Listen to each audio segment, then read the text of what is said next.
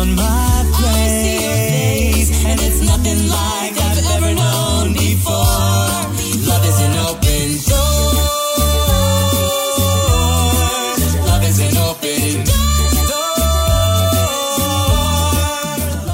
eu sou o Luiz e você está ouvindo o podcast do Viajando para Orlando, gravado no dia 21 de fevereiro de 2022. O Walt Disney World Resort reajusta o preço dos seus ingressos. Visitantes totalmente vacinados não precisam utilizar máscaras no Walt Disney World Resort. Também no Universo Orlando Resort, visitantes totalmente vacinados não precisam utilizar coberturas faciais. O Universo Orlando lançou o Hub Discovery Universal. Icebreaker já está em funcionamento no SeaWorld Orlando e o Brasil foi incluído no Global Entry, agilizando a imigração na chegada aos Estados Unidos. Muito obrigado pela audiência e vamos então às novidades.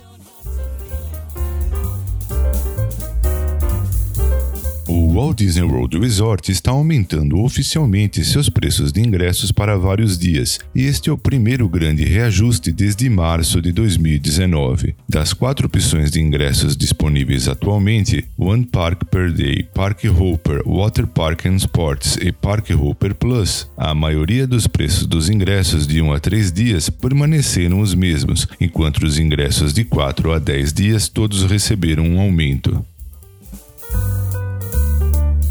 E, segundo informado pela Disney, as coberturas faciais, as máscaras, são opcionais para visitantes totalmente vacinados, tanto em locais externos quanto internos. Aqueles que ainda não foram totalmente vacinados devem continuar utilizando coberturas faciais em todos os locais internos, incluindo atrações internas e teatros. Além disso, vale destacar que as coberturas faciais ainda são exigidas por todos os visitantes a partir de dois anos em transporte fechado da Disney, incluindo os ônibus, monorails e o Disney Skyliner.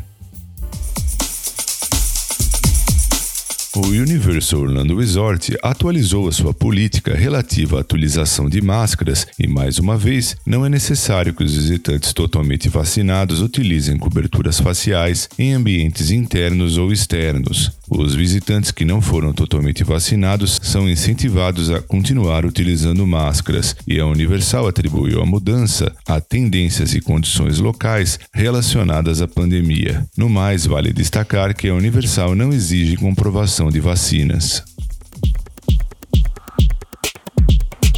O Universo Orlando lançou o Hub Discovery Universal, um site de planejamento de viagens que traz narrativas inovadoras, sempre com o visitante em mente e que também destaca o que ele deve saber, fazer e comer durante uma viagem ao complexo. A nova plataforma é cheia de vídeos dinâmicos, podcasts, guias de planejamento e muito mais, e mostrará todas as experiências incríveis da Universal de uma maneira que se conecta com o viajante de hoje e com o conteúdo que ele gosta de consumir.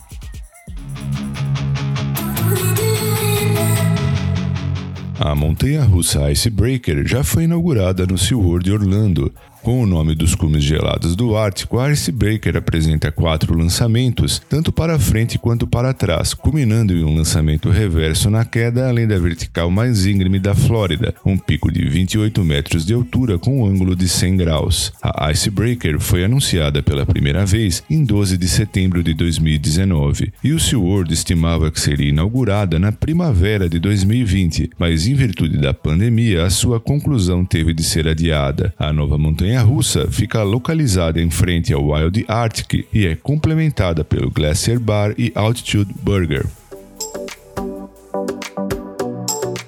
E o Brasil foi incluído no programa Global Entry do Serviço de Alfândega e Proteção de Fronteiras dos Estados Unidos, que facilita a entrada dos viajantes pré-aprovados e de baixo risco por meio de uma autorização rápida através de quiosques automáticos em aeroportos selecionados após a sua chegada aos Estados Unidos. O programa permitirá que os brasileiros que se inscreverem e forem aprovados possam desembarcar nos aeroportos americanos que participam do Global Entry sem a necessidade de enfrentar enfrentar longas filas para passarem pela alfândega, pois o acesso será simplificado. Todavia, é importante frisar que o passaporte e o visto americano continuarão sendo exigidos para todos os brasileiros que viajam para os Estados Unidos.